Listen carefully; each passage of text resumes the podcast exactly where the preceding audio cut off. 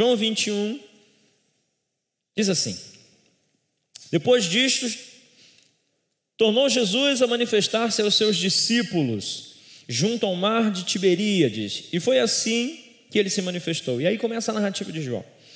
Estavam juntos Simão Pedro, Tomé, chamado Dídimo, Natanael, que era de Caná da Galiléia, os filhos de Zebedeu, Tiago e João, e mais dois dos seus discípulos. Disse-lhe Simão Pedro: Vou pescar. Disseram-lhe os outros: Também vamos com você. Então saíram todo mundo do barco, no, no barco e naquela noite nada apanharam. Mas ao clarear da madrugada estava Jesus na praia.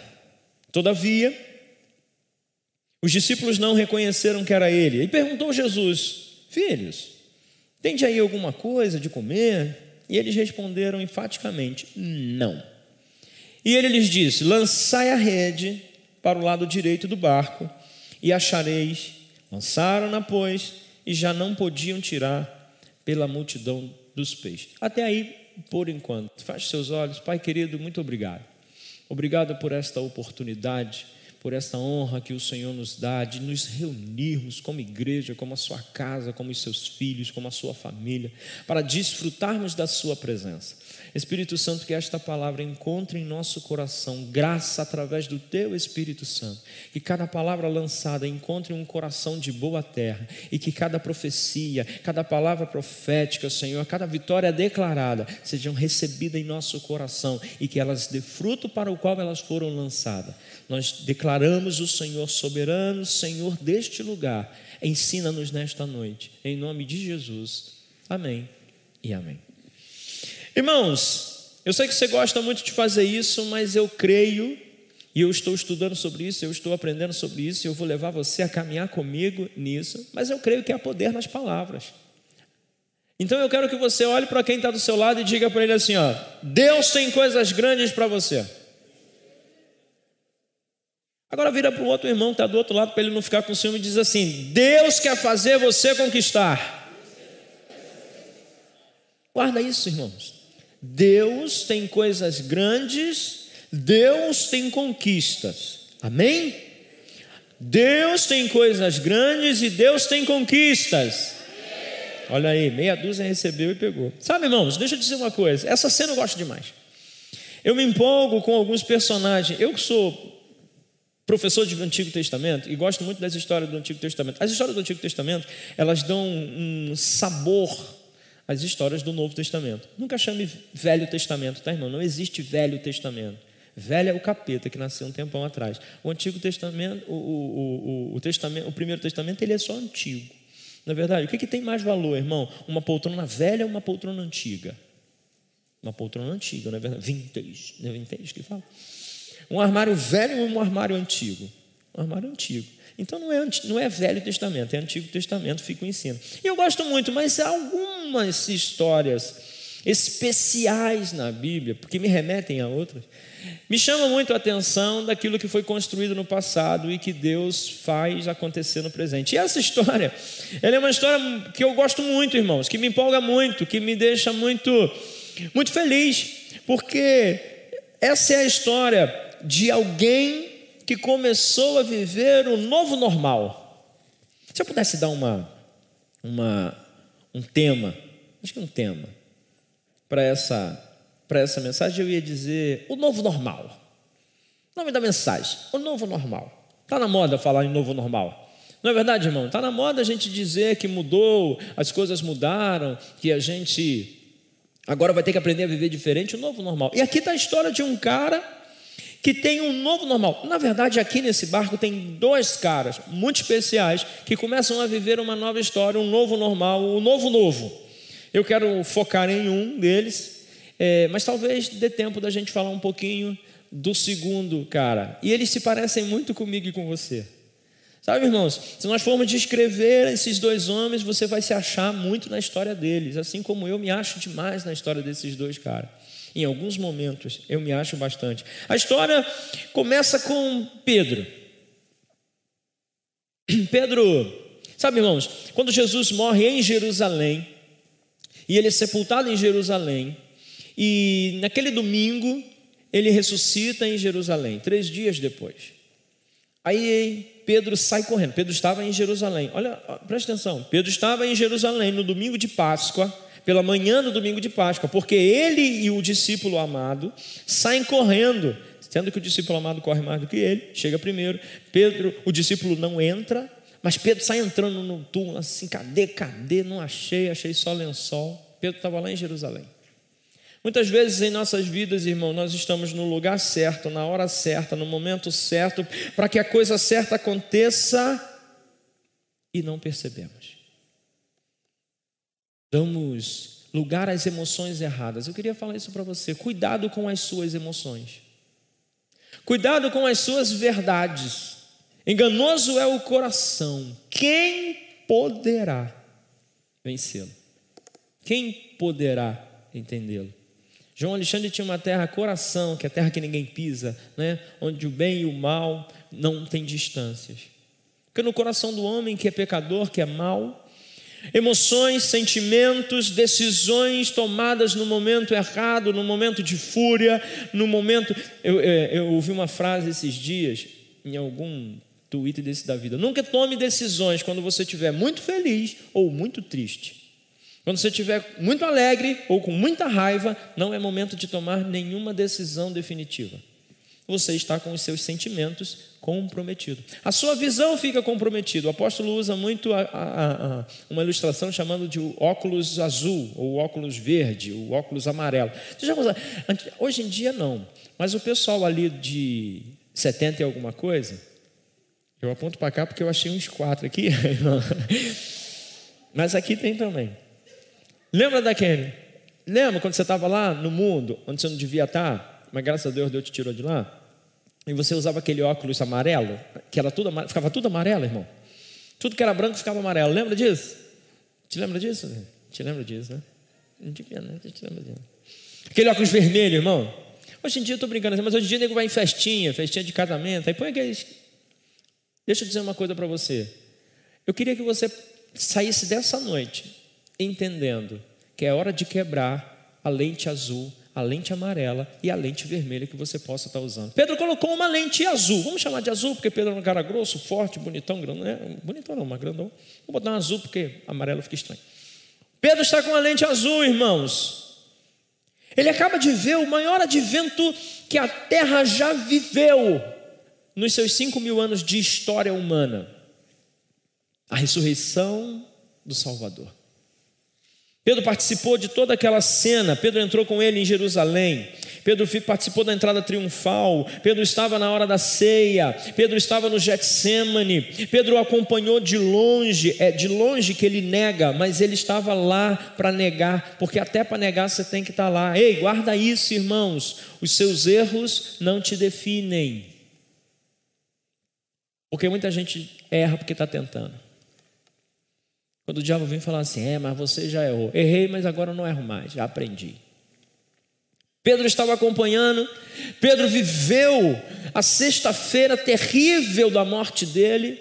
Pedro viveu o sábado desolado, o sábado triste, o sábado de expectativas, o sábado de frustrações. Pedro vive a manhã de domingo, a ressurreição, a expectativa, a esperança, o novo. Mas Pedro não conseguiu enxergar. Muitos de nós estamos caminhando com Jesus, andando próximo de Jesus, vivendo milagres de Jesus e não estamos reconhecendo Jesus. A gente só olha o que dá errado e não olha o que dá certo. Pedro entrou no túmulo, Pedro viu o lençol vazio. Pedro viu, Pedro era judeu, Pedro sabia o que representava aquele lenço dobrado na cabeceira do túmulo de Jesus. Os judeus têm um costume, quando você recebe um judeu na sua casa, a maneira de você do feedback, né? A maneira de você saber se você é, se ele gostou ou não gostou da estadia na sua casa é que quando ele vai embora, ele deixa um lenço dobrado. Esse lenço dobrado significa vou, mas voltarei. Pedro sabia o que Jesus estava falando. Pedro sabia qual era o simbolismo daquilo. Mas agora, quando nós chegamos aqui, Jesus, Pedro está em Tiberíades. Se não me falha a memória, Tiberíades é uma cidade ao norte de Jerusalém, 150 quilômetros de Jerusalém, se não me engano, 150 quilômetros, uma caminhada de três dias a pé, 31 horas mais ou menos de distância. Se nós fôssemos fazer de carro, nós iríamos levar mais ou menos umas três horas para sair de Jerusalém, do lugar da, da, da, ressurreição, até, perdão, até o mar de Tiberíades. E Pedro foi para lá, três dias caminhando. Essa é a terceira vez que Jesus aparece. Jesus já havia aparecido uma primeira vez, e aí a Bíblia diz que Tomé não estava no meio dele. Aí Jesus aparece uma segunda vez. Jesus aparece no primeiro domingo, entre os discípulos. Oito dias depois, o segundo domingo, ele aparece de novo. Aí ele fala assim: cadê o Tomé? Diz para Tomé que eu estou indo atrás dele. Deixa eu dizer uma coisa para você, irmãos. Não importa onde você tente se esconder de Jesus, Jesus está indo atrás de você. Não importa onde você vá, não importa onde você esteja fisicamente, Jesus está indo atrás de você. Nada te separa do amor de Deus. Sabe, irmãos, Pedro é um personagem diferenciado. Pedro é um personagem que erra muito, mas erra porque tenta, erra porque faz. É gente, Pedro é gente que faz. Lembra disso? Tinha uma propaganda assim, né? Pedro é gente que faz. Mas aqui está Pedro, ruim. Pedro sai de Jerusalém e vai embora para Tiberíades. A mesma cena, a mesma história da primeira vez de Pedro e Jesus. Os mesmos personagens, a mesma história, a mesma cena, a mesma situação, mas agora diferente. Pedro voltou para onde, de onde Jesus o tinha tirado. Deixa eu dizer uma coisa para você: você jamais vai voltar para onde Jesus te tirou. Seu marido, seu filho, seu parente, seu tesouro, jamais vai voltar para onde Jesus tirou ele, de onde Jesus tirou ele. Sabe, irmãos, Pedro aqui está mudando a história dele, tentando mudar a história dele. Aqui eu, me, eu, eu, eu gosto, eu ouvi, eu ouvi essa frase, eu ouvi, eu gostei muito, que diz assim: um homem pode mudar um roteiro, mas só Deus muda uma história. Pedro está lá, em Tiberíades. Três anos, irmãos, Pedro, Pedro havia ouvido Jesus. Três anos e meio, os estudiosos dizem. Pedro ouviu Jesus. Ele olhou aquele homem. Aquele homem subiu no barco de Pedro e falou: Posso pregar do seu barco, Pedro? Pedro falou assim: Está aí, ó. pode sim. Jesus prega durante alguns tempo, alguns minutos ou horas, eu não sei, do barco de Pedro. Pedro não havia pescado nada, vocês lembram disso? Tinha dado ruim para tudo aquela, aquela noite, frustrada, bagunçada. Sabe, irmãos, deixa eu dizer uma coisa para você: sem Jesus não dá certo. Sem Jesus, a noite é frustrante, a vida é frustrante. Está lá Pedro. Pedro já devia ter a sua idade, sua maioridade. Pedro era casado, tinha até sogra. Amém, irmão? Tinha até sogra. Está lá Pedro, experiente. Pedro tinha um barco. Estudiosos dizem que Pedro tinha uma agência de pescaria, né? que os seus irmãos, seus próprios irmãos, eram funcionários dele. Pedro sabia pescar. Mas está lá Pedro naquela cena, frustrado, sem conseguir nada. Aí ele vê Jesus. Aí Jesus sobe no barco de Pedro. Aí Jesus prega. Aí Jesus desce falando assim: ó, oh, joga a rede assim um pouco mais para dentro, né? Que você vai pegar uns peixes. Pedro olhou e falou assim: é, pescamos a noite toda, não pegamos nada. Eu conheço os melhores lugares. O Elcio é pescador, gosta de pescar. Tem um horário bom para pescar, não tem, Elcio? Quem pesca em alto mar sabe ali que no início da madrugada, né? Mais ou menos aquele horário ali, os peixes estão alvoraçados. É o melhor momento para você pescar. É ali de madrugadazinha, às quatro da manhã, quatro e meia, cinco horas da manhã. Eu não sou pescador, não, mas eu conheço os caras que é bom de pesca. Freitas também gosta. De... Não gosta não, né, Freitas? Você levou... Foi o Marquinhos que levou a gente para furar. Marquinhos gosta de pescar. Ele não gosta de peixe, mas de pescar ele gosta, né, Marquinhos? É o peixe que não gosta dele. Marquinhos me levou para pescar, irmãos. Nós vamos pescar um dia, né, Marquinhos? Vamos comer, comer uns peixes daquele lago lá, em nome de Jesus.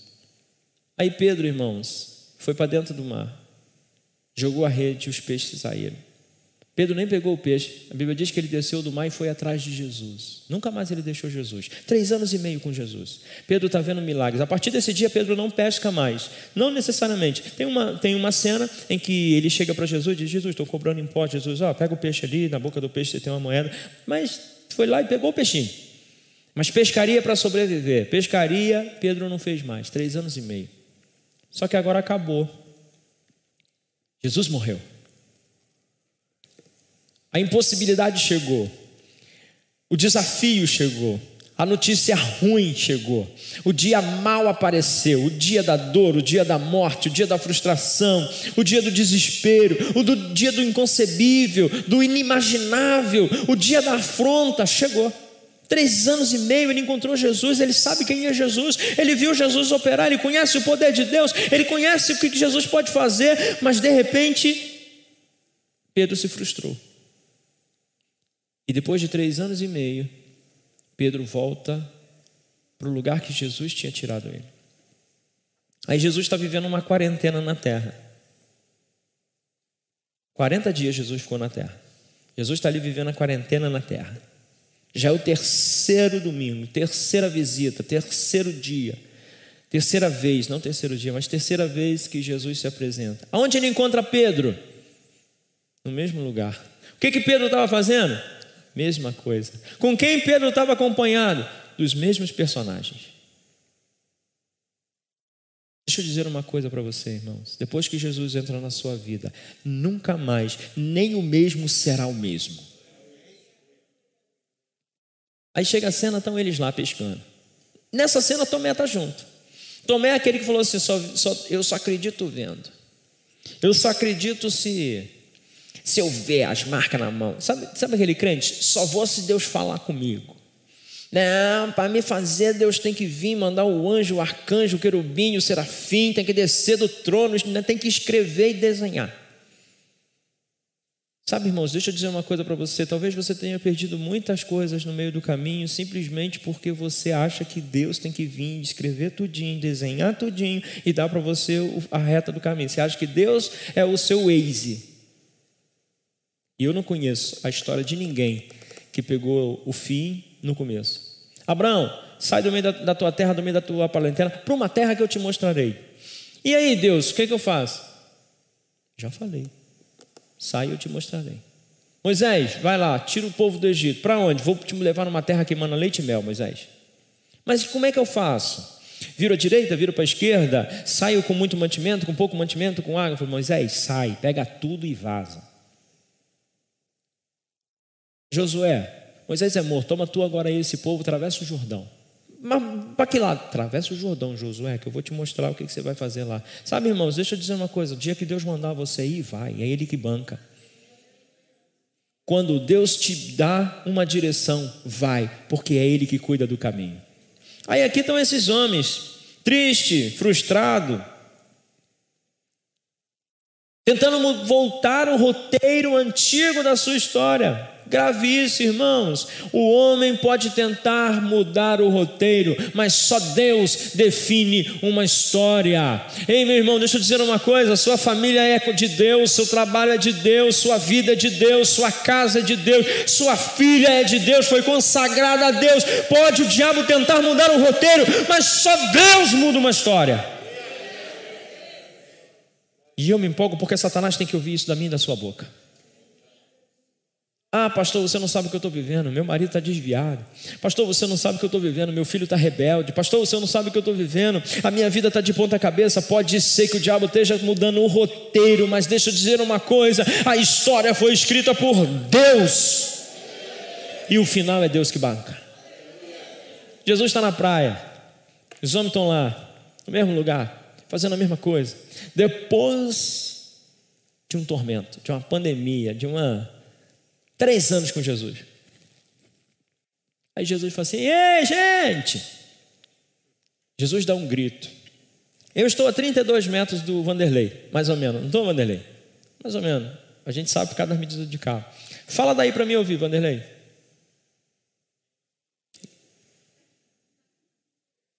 Chama minha atenção daí, Vanderlei. A 30 metros.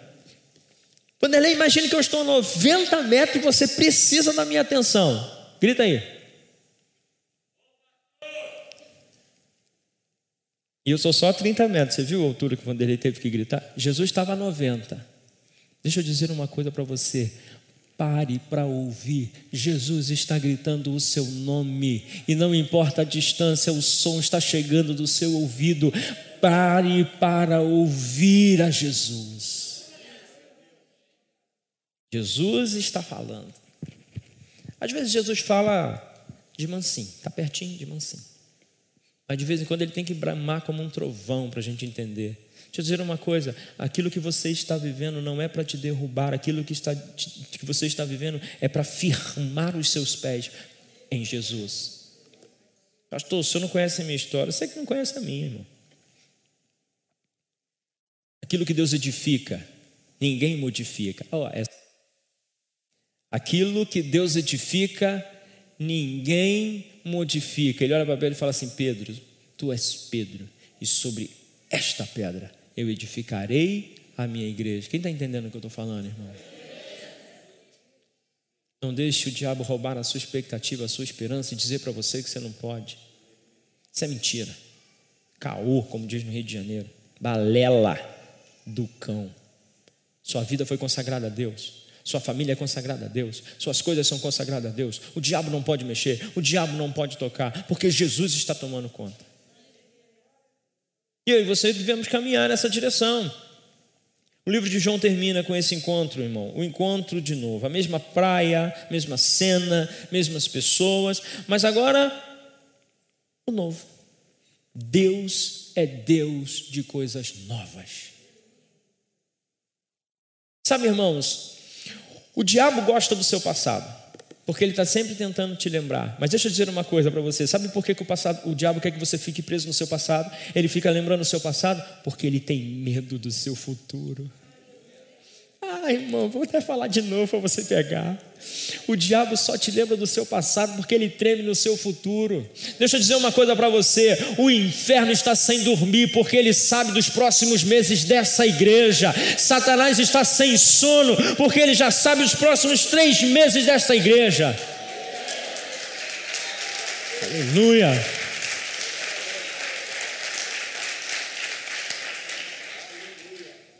Vou usar uma metáfora. Todo dia que o capeta tenta deitar para dormir, o Bartolomeu está do outro lado da porta com a panela batendo, fala: Vou te pegar, miserável, vou tomar o que é meu. É ou não é, Bartolomeu? A gente não vai deixar ele em paz. Você acha que é o diabo que perturba, meu irmão? A gente não vai deixar ele em paz, não é, não, Bartolomeu? Por isso que ele está brigando, irmão. Está brigando porque ele conhece, porque ele sabe. Deixa eu dizer uma coisa para você: esqueça seu passado. Por isso o nome dele é passado. Olhe para o seu futuro. Ah, pastor, você não sabe o que eu fiz. Meu Deus. Ah, pastor, meu Deus. Esqueça o seu passado. O seu futuro faz o diabo tremer. Faz o inferno tremer. Deus olha para o seu futuro. Jesus está aqui olhando para Pedro, olhando para Tomé, olhando para aqueles meninos. E eles estão lá distraídos, sabe, irmãos? São lá perdidos, sem saber o que fazer. Mas Jesus grita: Ei, gente! Oh! Será que Jesus sabia dar? Eu não sei, nunca soube dar aqueles, aqueles assovios assim. Quem sabe dar um assovio grandão aí? Dá um assovio grandão aí. Opa! É, é desse jeito, irmão. Jesus está lá. É. Deixa eu dizer uma coisa para você pega essa, irmão. Presta atenção em mim. Tem coisa nova vindo por aí. Ah, irmão.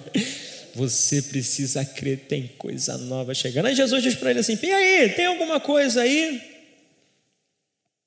Tem peixe aí? Eu fico imaginando Jesus perguntando isso, irmãos, porque Jesus é um cara feliz. Jesus não tinha problema, não é verdade, irmão? Jesus, quando precisava pagar o boleto, o peixe trazia o dinheiro para ele. Toma, Jesus, vai pagar seu boleto.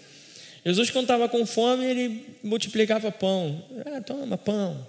Jesus, quando estava com sede, ele transformava água em vinho. Vou beber o vinho. E os caras, que os sommelier da vida, os caras lá que eram os anfitriões, o melhor vinho. Falando nisso, irmão, eu fui reclamar da última vez. Quero louvar Deus pela vida de quem fez. Tem uma... Eu falei que era laranja, mas não é laranja, não, né, amor? É limão? Hã? Siciliano. Hum, não fala nem português. Sabe, irmãos, tem muita gente que está abandonando aquilo que já viveu em Jesus porque botou uma lente azul. Tem muita gente que já esqueceu quem é Jesus. Pedro andou três anos e meio com Jesus, viu Jesus fazer coisas maravilhosas sobre a terra. Pedro viveu experiências, Pedro viveu a presença, Pedro experimentou o máximo dele. Mas chegou um momento, alguma coisa aconteceu, Pedro se frustrou. Eu e você conhecemos. Pedro nega ele três vezes. Três vezes Pedro negou ele. Aí Jesus está nessa praia e fala assim: Não, então faz assim, vocês pegaram alguma coisa, gente? A resposta foi curta e grossa: Não. Quem é esse cara? Gritando, para saber se eu peguei peixe. Já estou aqui com vergonha. Eu já neguei ele. Eu não estava perto dele quando mataram ele. Eu não, eu não consegui me vencer. Eu estou aqui frustrado, triste. O que, que vai ser de mim agora? Eu não sei o que fazer. Eu tinha uma expectativa nele, agora não existe mais ele. Ele foi embora, me tomaram ele. E agora vem esse cara debochar de mim de novo, porque nem pescar mais eu presto. Nem para pescar eu sirvo. Pedro está no auge da sua frustração, irmãos. Aí Jesus fala assim: Deixa eu dar uma ajuda para vocês. Joga para o lado direito. Vai dar certo. Aí eles jogam as redes. Irmãos, a Bíblia diz que era tanto peixe que eles não conseguiam suspender as redes. Eu fico imaginando a cena naquele momento, porque João estava no meio daquela confusão. Tomé, que nem pescador era, estava lá também. Pedro estava lá e eles começam a pegar. João, talvez João, aqui na minha mente santificada, naquela cena, diz assim: Pedro, eu conheço essa cena, Pedro. Pedro, eu já vi isso. Pedro, é ele. É ele de novo, Pedro. Presta atenção, Pedro, no que está acontecendo. Pedro bota a camisa, irmão, veste a camisa, sai de dentro d'água. Ele estava nem tão longe assim eu, Pedro não sabe o que fazer, sai para dentro d'água, Pedro volta para o barco de novo, daqui a pouco Pedro sai do barco de novo. Jesus traz aí, gente, traz aí. Deixa eu fazer um parêntese aqui para você que me assiste em casa também. Depois que Jesus é ressurreto, ressurge, depois Jesus vence a morte, Jesus acaba, dá três tapas na cara do diabo e volta para dar um abraço na gente, mais ou menos assim. Jesus nunca mais apareceu sozinho com alguém. Jesus sempre apareceu no coletivo. Pega essa, irmãos. Pode olhar todas as cenas. O primeiro eles estavam reunidos, Jesus entra, passa no meio deles. No segunda vez eles estavam reunidos, Jesus atravessa a parede e passa nos meios deles. Essa é a terceira vez que Jesus está aparecendo para ele. Tem uma turma de discípulos deles no barco. Jesus, a partir de então, só trata no coletivo. Aí tem muita gente dizendo assim: não, pastor, não vou para a igreja. Não preciso da igreja. Não gosto da igreja. Eu gosto de Jesus, mas não gosto da igreja. Jesus, Jesus fala comigo. Deixa eu dizer uma coisa para você, irmãos. Você é membro, você não é corpo. Membro fora do corpo é cadáver. Irmão, fala nem aleluia, né? É isso aí, irmão, é isso aí, não pega não. Sabe, irmão, tem muita gente, não, não, não dá para você dizer que você é igreja sozinho. Você faz parte da igreja, você não é a igreja. Jesus agora ele tem um compromisso com a noiva. Onde tiverem dois ou três reunidos em meu nome ali eu estarei. No dia eu estava conversando com o pastorado e ele falou para mim assim: o menor número da unidade é dois, não é um. Na matemática de Deus, unidade é a partir de dois. Não, mas deixa eu dizer uma coisa para você, irmão. Saia do deserto. Vem para o oásis. Vem para o lugar que Deus separou para você ser feliz. Esse negócio de que a igreja, isso é igreja, não há vida fora do corpo, irmão. Fora do corpo a gente esfria e morre. Jesus foi atrás da noiva. Jesus tem compromisso com a noiva.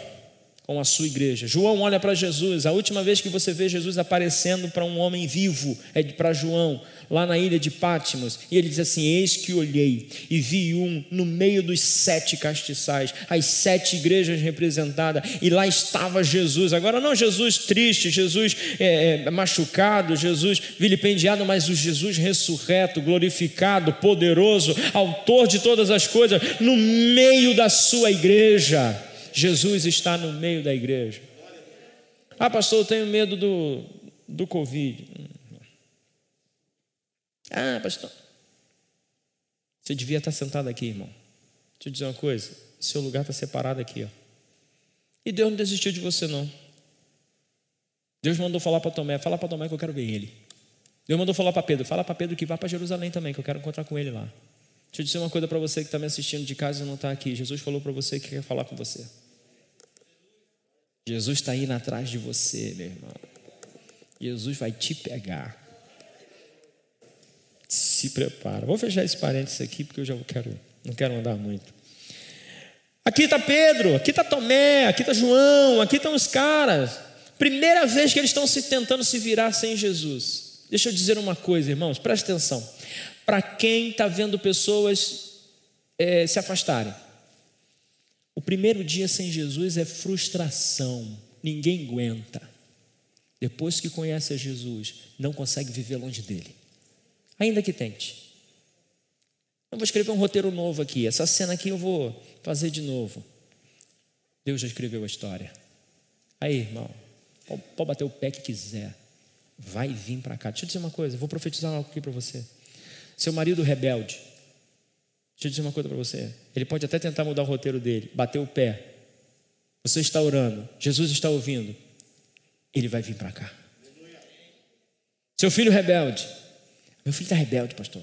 Meu filho não quer ir para a igreja. Meu filho não quer saber de Jesus. Ei, deixa eu dizer uma coisa. Seu filho é consagrado a Deus. Ele pode estar até tentando mudar o roteiro, mas o lugar dele é aqui e ele vai vir para cá. Descansa seu coração, irmão. Não deixa o pânico chegar, não. Estão tentando se virar sem Jesus, estou no barco. Aí, frente, os caras estão no barco, pescador, os caras sabem o que fazer, os caras sabem, Elcio, o que fazer. Estão no barco, todo aparato, está tudo preparado. Vamos agora sem Jesus. Pega nada, mas pega nada. Aí Jesus fala assim: aí, gente, joga aí do lado direito. Aí que dá certo. Eu fico imaginando Jesus falando isso e rindo, irmãos. E rindo. É, vai que funciona. Aí ele joga. Irmãos, quando eles chegam na praia, Jesus está na praia. Eu não vou entrar nesse detalhe agora, mas Jesus está na praia. Jesus tem o fogo e Jesus tem peixe na praia. E aí, gente? Tudo bem? Vocês já comeram alguma coisa? O texto que a gente leu, se você continuar lendo, você vai ver. E nenhum deles ousava perguntar se era o Senhor, mas eles sabiam que era Ele. Jesus está lá. E aí, gente? Já comeram? Está afim de um peixe? Estou com uns peixes aí que eu peguei para nós. Irmãos, o diabo tem tentado enganar muita gente de que Jesus se foi, de que Jesus não olha mais, de que Jesus não se importa. Mas Jesus está indo atrás de todo mundo, irmão. Jesus nunca abandonou a sua igreja. E Jesus não está chateado com ela, não. Jesus não veio aqui para brigar com Pedro, não. Jesus veio aqui para reposicionar a Pedro. E aí ele começa, quero rapidinho discutir com vocês algumas coisas que Pedro pode ter acontecido com Pedro. Sabe, irmãos, Pedro é um homem aqui nessa cena com o emocional abalado. Emocionalmente abalado. Não sei o que Pedro ouviu. Não sei o que Pedro presenciou. Porque eles se encontraram depois. Sabe, irmãos, Pedro está lá naquela cena, Jesus está apanhando, estão judiando dele, estão maltratando ele, e Pedro está naquela cena, João tenta consegue colocar Pedro para dentro. João tinha uma, tinha uma certa influência. Ele não esconde que ele é discípulo de Jesus, mas ele era tão amoroso, ele era tão bem, bem querido, que a menina que tomava conta da entrada de onde Jesus estava recebeu João e deixou Pedro entrar. E ela olhou para Pedro e falou para Pedro assim: Você é um deles. Pedro, não, não sou não. E ela falou assim: Mas você tem cara de quem vai para Jerusalém. Irmão, deixa eu dizer uma coisa para você, irmão.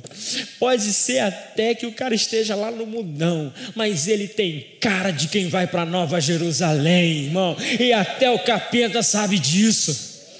As pessoas olham para ele e falam assim: Você tem cara de quem está indo para Jerusalém. Ainda que ele negue, fala: Não, vou para Jerusalém nada não. Aí ela, pela terceira vez, ela diz assim: Você fala que nem eles. Você fala igual a eles.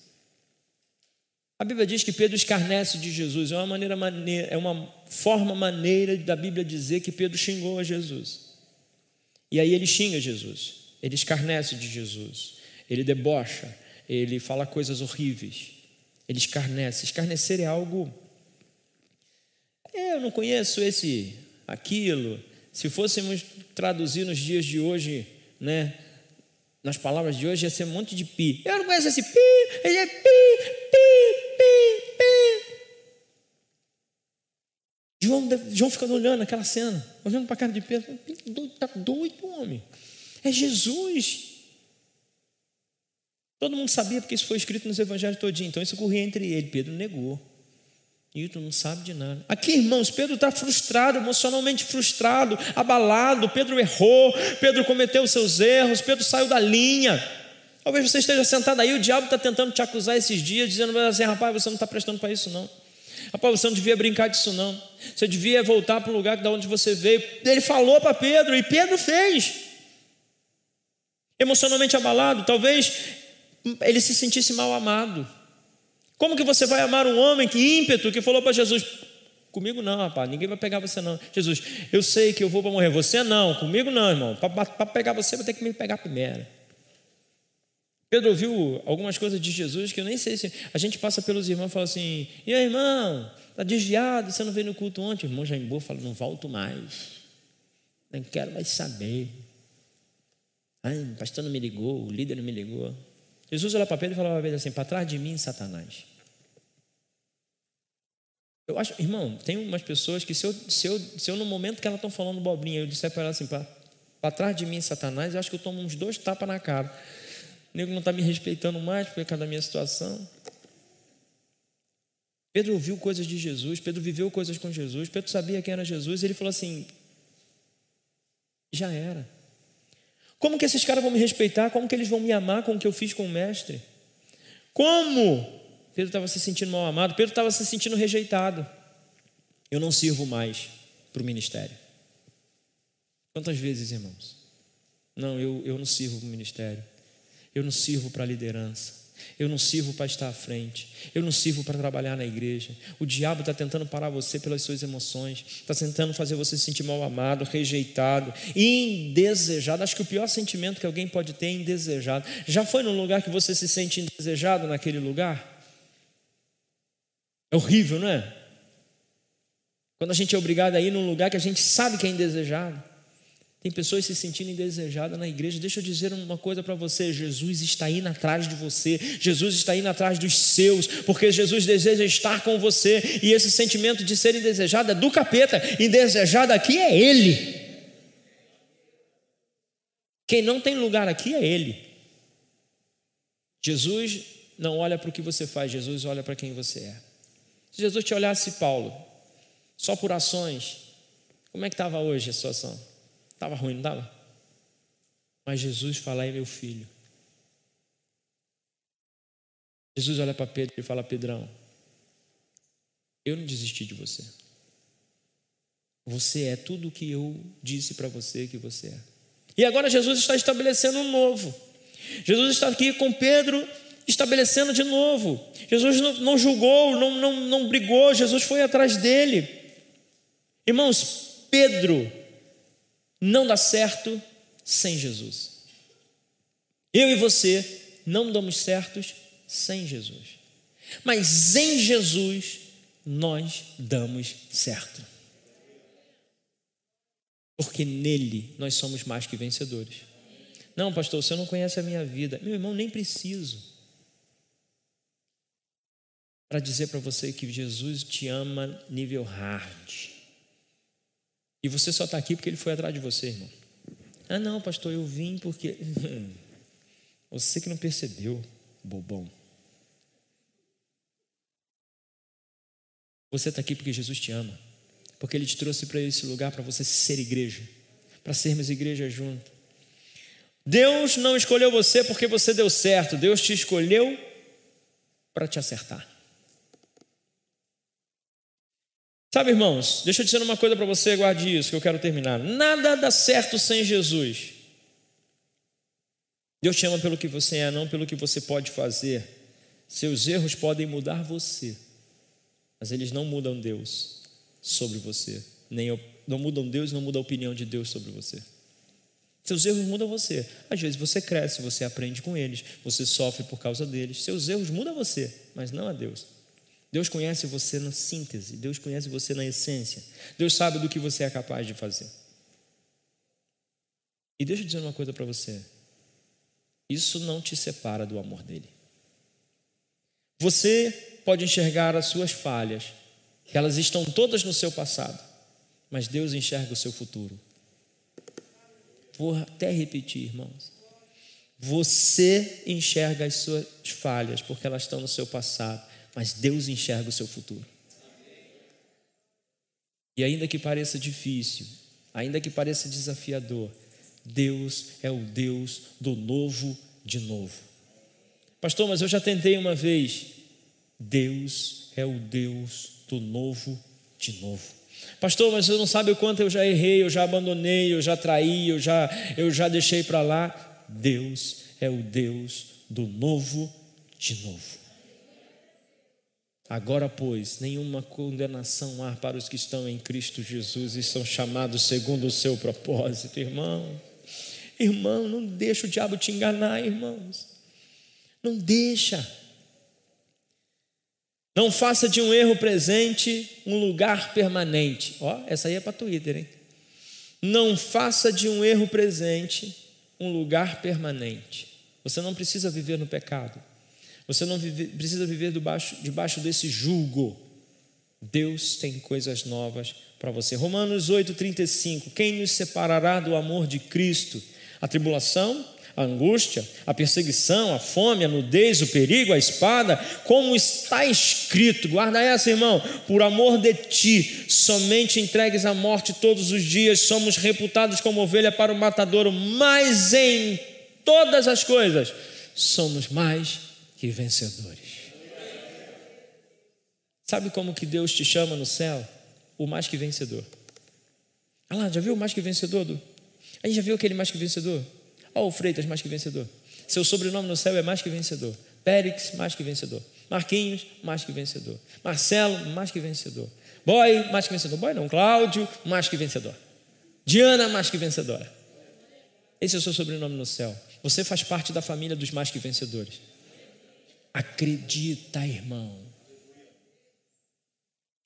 Você dá mais crédito ao que o diabo fala do que Deus está falando na Bíblia. Você é mais do que vencedores. O diabo está dizendo para você que você é derrotado. Mentira dele. O bicho é sem vergonha, irmão. De vez em quando ele olha para mim e fala assim: diabetes não tem cura.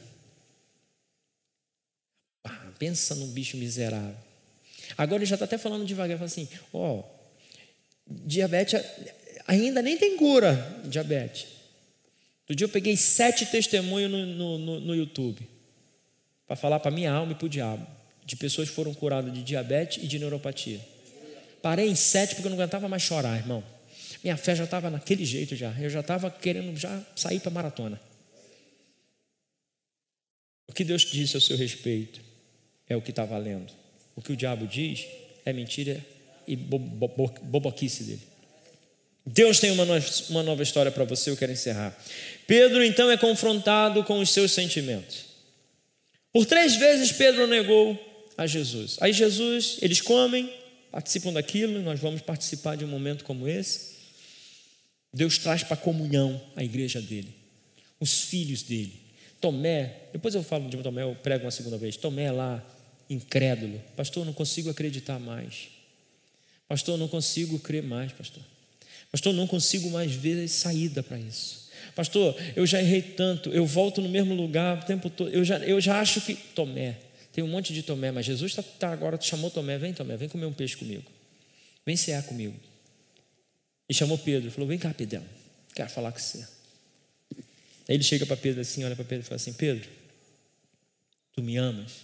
Aqui a palavra amor, na Bíblia a palavra amor tem pelo menos três, Né? Tem um pouco mais, mas tem três principais conotações: o amor ágape, que é o amor sacrificial, o amor filéu, ou filos, que é o amor de filho, a fraternal, que é o amor de, de amizade, e o amor eros, que é o amor erótico, que é o desejo, né? a paixão do casal. Pedro, Jesus olha para Pedro e diz assim: ele usa o verbo agapau. Pedro, você me agapau? Você me ama com amor ágape? Pedro tinha negado três vezes. Aí Jesus diz assim: aí, Pedrão, você me ama? Aí Pedro fala assim: Senhor, tu sabe que eu te filéu, tu sabe que eu te amo, tu sabe que eu gosto de você. Não é aquele amor, aquele amor todo que eu achei que era, tu sabe que eu amo. 3 a 1 para o inferno. 3 a 1. Pedro negou três vezes. Chegou Jesus. Aí Jesus foi lá e perguntou pela segunda vez: Pedro, tu me amas? Senhor, o Senhor sabe que eu te amo. 2 a 3 a 2. 44 do segundo tempo. O jogo está apertado. O diabo está desesperado do outro lado. Já tomou cinco cartão vermelho, está com o time desfalcado. Jesus olha pela terceira vez para Pedro e diz assim: Pedro, tu me amas? Aí Pedro diz assim: Tu sabes, Senhor, que eu te amo. Três a três, empatou. Pedro negou. Pedro negou três vezes, mas agora Pedro testemunhou três vezes que quer estar com ele, que ama ele, que gosta dele, que precisa dele, que está do lado dele. Três a três, o diabo está de um lado com todo o seu inferno, os demônios estão do outro lado, os anjos estão do lado de cá, e agora empatou o jogo. Aí Jesus olha para ele e diz assim: Então, Pedrão, apacenta as minhas ovelhas. Jesus está dizendo, Pedro, se reposiciona eu não desisti de você, Pedro. Você negou três vezes, mas agora, olha, pela quarta vez eu vou te dizer: Tu és Pedro. Apacenta as minhas ovelhas. Sabe, irmãos, Deus sempre ganha no final. Começou uma nova história. Queria chamar o pessoal do louvor. Começou uma nova história. Você pode sair daqui hoje, irmãos, crendo que começou uma nova história ou você pode voltar para pescar. Deixa eu dizer uma coisa para você. Começou uma nova história na sua vida. Começou uma nova história nessa igreja. Nós estamos entrando num tempo, irmãos, de uma nova história. Uma história que nós nunca vivemos, que nós nunca vimos nesse lugar. Uma colheita abundante. Todas aquelas pessoas que nós estamos orando durante este tempo, todas elas já estão com a passagem comprada para este lugar. Mas você precisa crer. Nessa noite, nessa noite especial, e de uma forma especial, eu quis ministrar esta palavra, porque esta palavra Deus ministrou ao meu coração.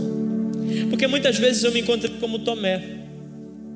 Senhor, eu não consigo mais acreditar tanto. Eu não consigo crer tanto mais. Muitas vezes, irmãos, a minha fé foi abalada. Porque você dizer vai dar certo quando você não está sentindo muita coisa é, um, é, é, é de um modo, mas quando você está no meio da tempestade, no meio da dor, no meio do sofrimento, no meio da angústia, no meio daquilo que se levantou contra você, é difícil de vez em quando você não dá uma de Tomé e fala assim: não, agora eu, só, agora eu preciso ver, Jesus, eu preciso ver alguma coisa. Deus é o Deus de renovo. Às vezes você está como Pedro, eu já falei tanto. Ah, pastor, eu já falei tanto. Eu acho que eu não sirvo para esse negócio, não. Acho que eu não dou certo para esse negócio de, de, liderança, de igreja. Esse negócio de ministério não é para mim, não, pastor. Eu já falei tanto, tanto, tanto, tanto, tanto. Deixa eu dizer uma coisa para você. Apacenta as ovelhas de Jesus. Jesus não te chamou para pescar. Jesus não te chamou para obras humanas, Jesus te chamou para fazer a obra dele. Você está nesse lugar aqui porque ele separou este lugar para você fazer a obra dele. Jesus está com um peixinho, Jesus está com comida, Jesus está com um alimento para você nessa noite. Essa cena, irmãos, ela é póstuma a cena mais importante da nossa vida, que é a cena da ressurreição de Jesus. Um dia o Senhor Jesus se entregou por mim e por você na cruz do Calvário. Mas antes dele dele sofrer a morte de cruz, ele fez um ato. Ele disse assim: Olha, deixa eu dizer uma coisa para você. Eu vou fazer a maior oferta que vocês já viram. O judeu era muito trabalhado nessa, nessa questão de oferta. O culto dos judeus, estabelecido por Deus nos tabernáculos ou nesses lugares, era baseado em ofertas. Era, era as sete festas, nós aprendemos domingo passado no pastorado, as sete festas falavam de sete situações diferentes e todas essas festas estavam regadas a uma oferta. A oferta de um cordeiro, a oferta de um bode, a oferta pacífica, a oferta de expiação. E Jesus está ensinando aqui sobre oferta. Ele diz assim: Eu vou fazer a maior oferta que eu já pude, que vocês já receberam. Sou eu que vou dar. Eu vou entregar a minha vida para que a sua vida possa ser vivida em abundância. Mas ele diz assim: aprendam antes uma coisa. Vocês precisam viver em comunhão comigo e uns com os outros. Por isso que criou-se a igreja. Por isso que a igreja existe. Sabe, você pode estar na sua casa agora, você pode até ter separado os elementos na sua casa. Você pode até ter arrumado aí um pãozinho, um, um, um cálice de suco de uva. Mas deixa eu dizer para você: se não é por uma situação muito específica de impossibilidade, porque nessa casa aqui, quando nós sabemos que há alguém com uma, uma situação de impossibilidade de participar da comunhão da ceia, a gente não deixa de, de, de de participar da comunhão, a gente vai lá até ele. A gente leva a ceia lá. Ninguém precisa, ninguém precisa cear sozinho. Nem você e nem ninguém. E talvez você deveria estar aqui. Deveria estar na sua igreja. Deveria estar com seus irmãos. Com as pessoas que Deus escolheu para você habitar o céu. Irmão, deixa eu dizer uma coisa para você. Se você não consegue viver comigo aqui na terra, você vai fazer o que no céu? Lá no céu, irmão, eu não ando de bengala, não. Lá no céu eu fico correndo o tempo todo. No céu, irmão, eu vou levar uma eternidade para sossegar. Vai ver. Você vai me ver. E lá, o pastor Júlio, passar de cambalhota, assim, dando cambalhota. Vou de Abraão até Moisés fazer uma visita, passando pela casa de Paulo de cambalhota. Outro dia você vai levantar de manhã, eu estou dando estrelinha, irmão. Pleft, pleft. Meu Deus, olha lá, pastor Júlio lá, dando estrelinha. Outro dia eu vou passar correndo, irmão. Vou passar pulando. Sabe, irmãos, há um céu esperando por mim e por você. E ele foi conquistado por Jesus. E nós podemos começar a viver parte disso aqui. Eu não estou dizendo que você vai ser livre de, problem de problemas. Não vai, irmãos. Mas eu vou dizer para você: em todas essas coisas você é mais do que vencedor. Pode ser até que doa em algum momento, irmãos, mas deixa eu dizer para você: nada pode roubar a alegria de Deus na minha e na sua vida. Jesus morreu por mim e por você. Ele reúne seus discípulos, como nós estamos reunindo, numa noite de quinta-feira. E ele diz assim: Este é o meu corpo e o meu sangue. Fazer isso em memória de mim, todas as vezes que vocês se reunirem. Lembre-se todas essas vezes que vocês fazem parte do meu corpo. Vocês não são membros, vocês são corpo. Vocês fazem parte do corpo de Cristo. Pastor, como é que, o que, que eu preciso fazer para participar do corpo de Cristo? Porque isso aqui é uma, é uma ação simbólica, representativa, profética, é uma ordenança. Quando você participa do pão e participa do cálice, você está dizendo: Eu faço parte de Cristo, do corpo de Cristo. E o que eu preciso fazer para fazer parte disso, pastor? Para quem que eu pago? Deixa eu dizer uma coisa para você: não precisa pagar nada para ninguém. Você precisa crer que Jesus ressuscitou dentre os mortos, que Ele é o Filho de Deus e torná-lo Salvador da sua vida. Jesus é o único que pode nos livrar da morte e do inferno. Jesus não desiste da sua igreja. seus filhos estão marcados. Ele diz para Pedro assim: Pedro, antes eu estava com vocês. Apacenta as minhas ovelhas. Aí Pedro, assim, Pedro pode ter olhado para Jesus e falado, pensado assim: Eu não sou capaz. Ele fala assim: Deixa eu dizer uma coisa para você antes de você falar qualquer coisa, Pedrão. Antes eu estava com você, agora eu estarei em você. Ele está em você. O Espírito Santo mora em você. O Espírito Santo habita em você. Ele clama diante do Pai com gemidos inexprimíveis. É Ele que te orienta, é Ele que te abençoa, é Ele que te direciona o caminho. O Espírito Santo, todos os dias, tem peixe para matar a sua fome, seja ela do que for. Não deixe que a frustração, diabo dizer que você não é desejado. Ei, deixa eu dizer para você você é muito desejado por Deus. Não deixe o diabo dizer que você não é importante. Ei, deixa eu dizer para você, você é importante para Deus. Mas você precisa reconhecê-lo. Os discípulos estavam no barco. E ele falou: Ei, gente, tem alguma coisa aí, um trenzinho aí? Jesus Mineiro, né? Trenzinho aí para nós. Pegou, pegou um negocinho aí, irmão? Aí eles olharam para Jesus e falaram assim: Não pegamos nada. Aí ele falou assim: Então joga do lado direito. Os, os discípulos precisaram reconhecê-lo. Ele não precisava de peixe, porque quando eles chegam na praia tinha peixe lá. Os peixes já estavam prontinhos, irmão, na praia. E 90 metros não é tanto tempo assim para você chegar, chega rapidinho. O peixe já estava lá. Mas eles precisaram reconhecer a Jesus. Eles sabiam que era Ele, eles nem precisaram perguntar. A Bíblia diz, inclusive, que eles nem perguntaram, nem falaram nada. Porque eles sabiam que era Jesus. Você precisa reconhecer Jesus. Pastor, passei a noite frustrada. Passei um momento difícil. Não sei o que fazer, pastor. Meu negócio faliu, minha vida virou de ponta cabeça. Meu marido me abandonou, minha esposa foi embora, meu filho saiu de casa, minha irmã desviou, meu amigo me traiu. Eu estou numa situação que eu não sei o que fazer, pastor. Três anos estava tudo indo, estava tudo bonitinho, a coisa estava direitinha, de repente virou tudo de cabeça para baixo, pastor. A noite ficou mais fria. Eu agora estou no mesmo lugar que eu estava. Eu acho que isso não valeu de nada. Eu acho que isso não adiantou de nada. Eu voltei para o mesmo lugar, pastor.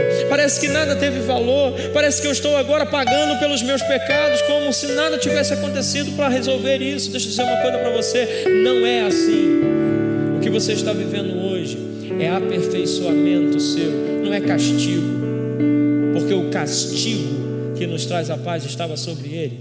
O escrito de dívida que havia contra mim e contra você por aquilo que já fizemos foi pregado na cruz do Calvário. E toda vez que Satanás se levanta para dizer assim: você pecou, você errou, você plantou, aí Cristo levanta e fala assim: mas eu já paguei.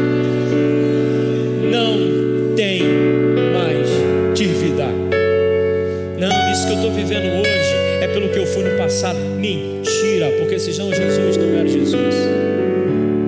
Ah, pastor, você não sabe o que eu já aprontei no passado. Meu irmão, sabe por que eu não sei nem quero saber? Porque não tem valor, não tem valor nenhum, não presta mais para nada. Ficou no passado quem gosta de viver aquilo, quem gosta de comer aquele lixo é o diabo. Jesus está olhando para o seu futuro. Mas você precisa reconhecer. Pastor, eu entrei aqui nessa noite e esta palavra foi para mim.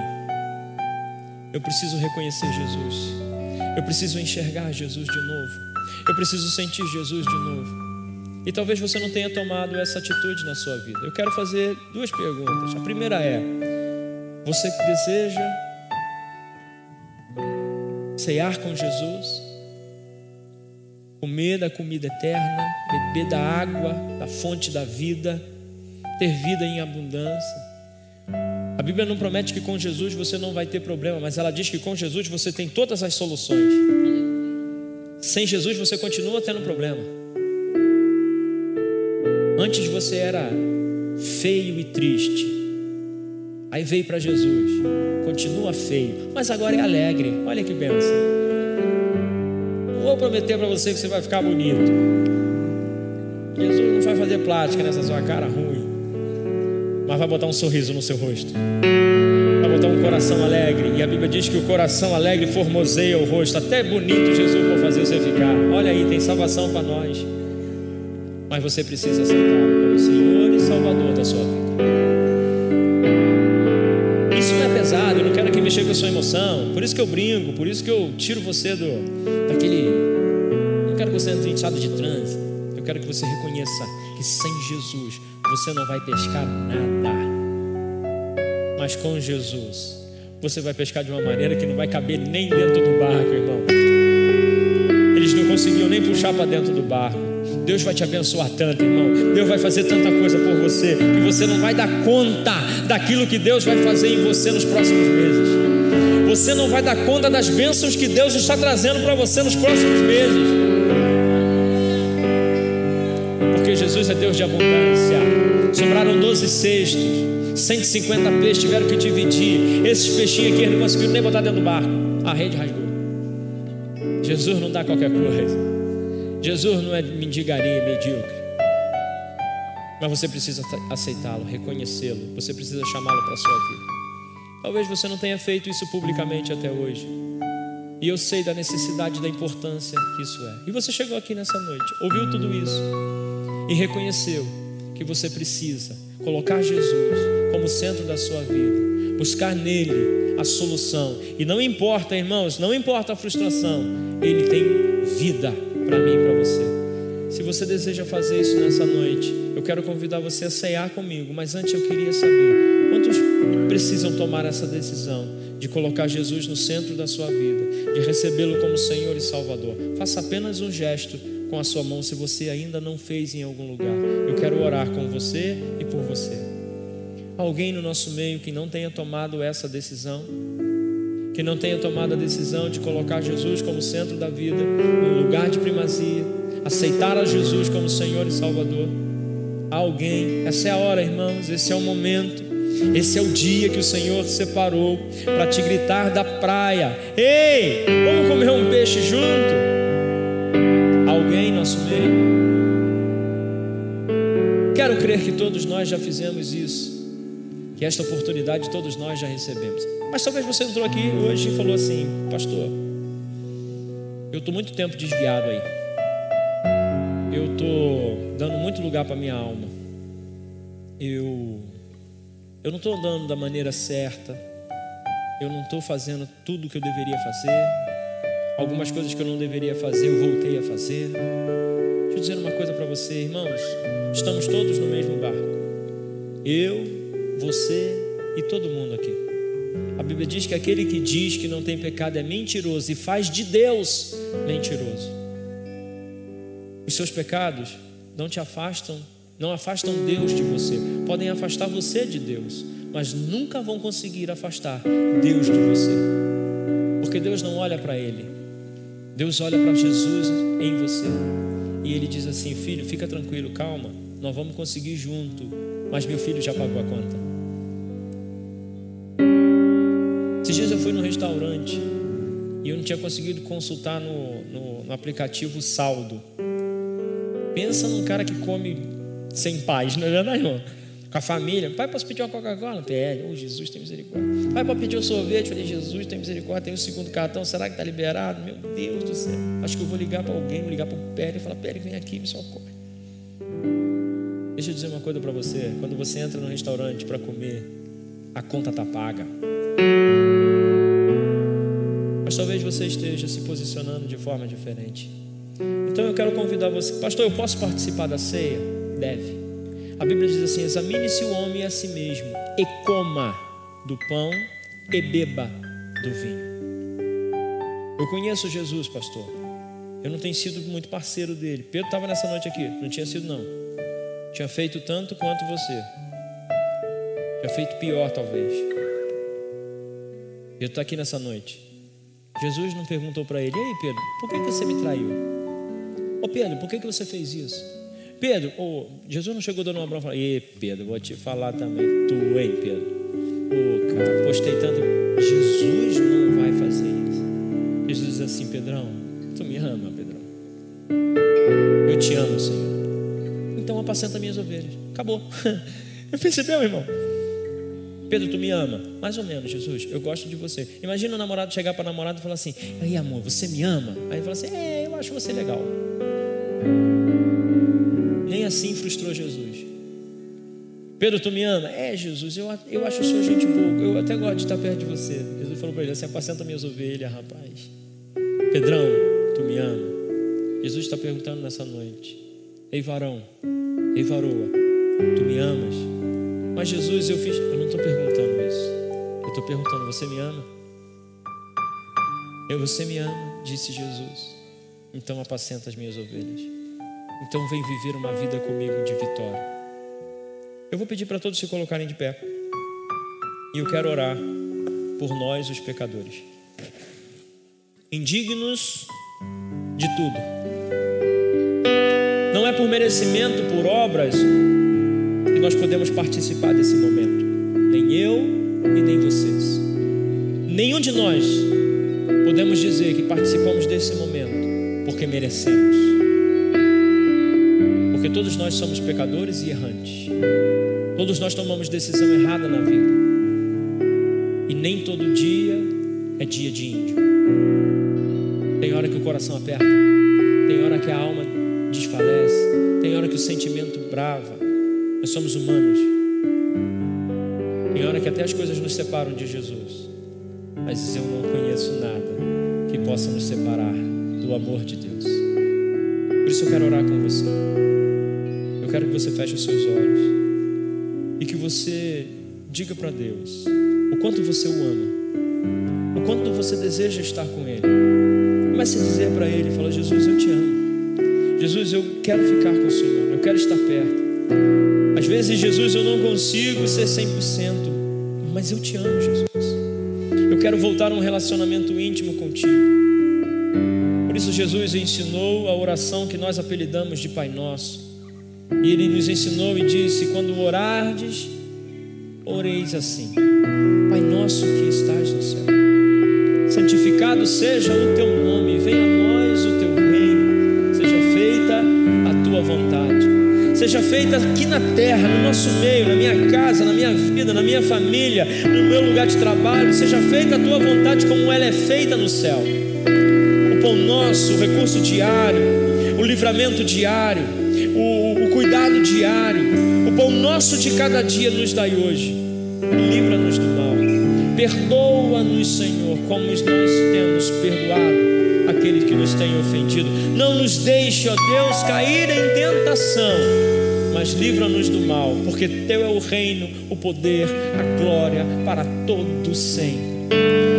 Obrigado, Jesus, por essa noite especial em que podemos relembrar o teu sacrifício, saber que na cruz do Calvário, o escrito de dívida que havia contra nós, a acusação de Satanás foi jogada por terra, foi anulada, foi quebrada, foi dissipada e agora há uma nova vida, uma vida em abundância, uma vida de alegria, uma vida de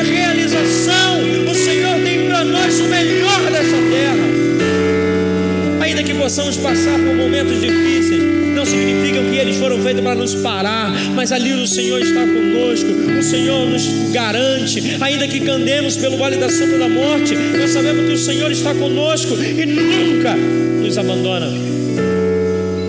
Não permita, Senhor, que o diabo nos engane. E se há alguém em nosso meio que neste tempo foi enganado por Satanás, deixou pensamentos de derrota entrar no coração, passar pela mente, agora tudo acabou, agora eu cheguei no fim do poço, agora não tem mais jeito, agora a situação não se reverte mais. Deus, em nome do Senhor Jesus, eu te peço, como um dia aquele menino pediu, tira as escamas dos olhos dos meus irmãos, das minhas irmãs, abre os olhos para eles verem o futuro de Deus na vida deles agora, em nome de Jesus. Realinha-nos, Senhor, e perdoa os nossos erros. Nos arrependemos, Senhor. Nos arrependemos porque não somos aquilo que desejamos ser, aquilo que sabemos que poderíamos que de, e deveríamos ser. Erramos, Jesus, mas nós nos arrependemos. Nos arrependemos, Senhor, por fazer as coisas erradas. Nos arrependemos por dar lugar. Nos arrependemos por dar ouvido a Satanás. Por dar ouvido às nossas emoções, à nossa alma, ao nosso coração. Mas nessa noite nós dizemos sim, Jesus, sim, Jesus, sim, Jesus,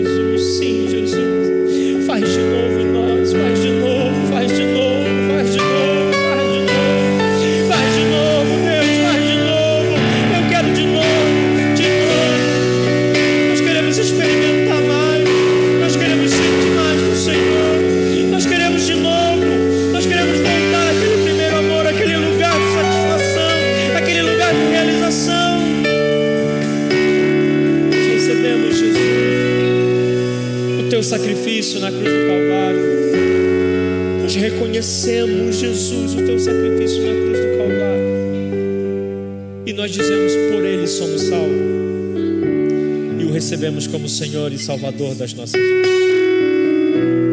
Diga comigo: Senhor Jesus, eu confirmo mais uma vez o Senhor como Salvador, como centro da minha vida. Eu reconheço o seu sacrifício na cruz do Calvário. Eu sei que o escrito de dívida que havia contra mim foi cravado Calvário e que hoje eu posso me achegar diante do Senhor com ousadia, pelo novo, pelo vivo caminho. Por isso eu declaro que o meu coração, a minha mente, as minhas decisões, a minha vida é governada pelo Espírito Santo de Deus. A minha família pertence a Jesus. O meu trabalho pertence a Jesus. Os meus negócios pertencem a Jesus, porque eu sou dele, totalmente dele. Chega com toda a força. Eu te amo, Jesus. Aleluia! Você pode aplaudir ao Senhor.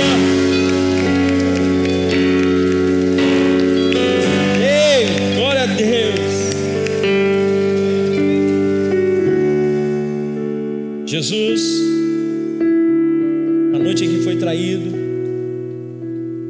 tomou o pão e, tendo dado graça, partiu o pão. A menor unidade, não numa matemática de Deus, são dois. Por isso ele parte o pão. E tendo dado graças a Deus, tendo exaltado ao Senhor, ele olhou para os seus discípulos, para nós, para os seus filhos, para a igreja, e disse: Este é o meu corpo, que foi moído por vós. O que Jesus estava dizendo é o seguinte, irmãos: quando o diabo vier te acusar de alguma coisa, dizer que você está numa situação que está por causa do seu pecado ou por causa da sua desobediência, Jesus diz assim: Ó, tá vendo esse pão? Ele é o meu corpo que foi moído por vós. Eu já paguei a dívida.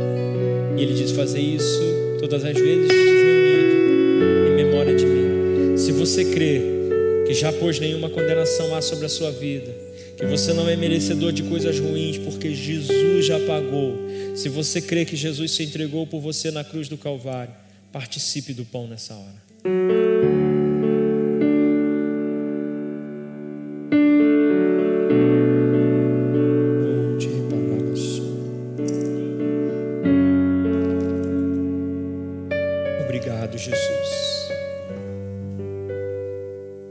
Semelhantemente, ele tomou o cálice e disse: Esse é o meu sangue, o sangue da nova aliança. Deus tem uma aliança comigo e com você, irmãos.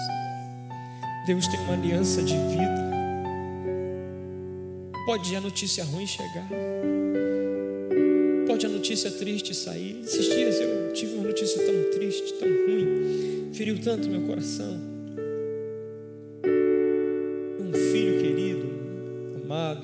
Alguém especial para Deus, para a igreja, para nós, havia tomado uma decisão muito ruim.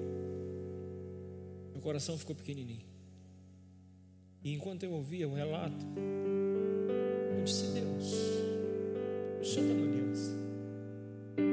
O Senhor tem uma aliança. Isso não pode estar acontecendo.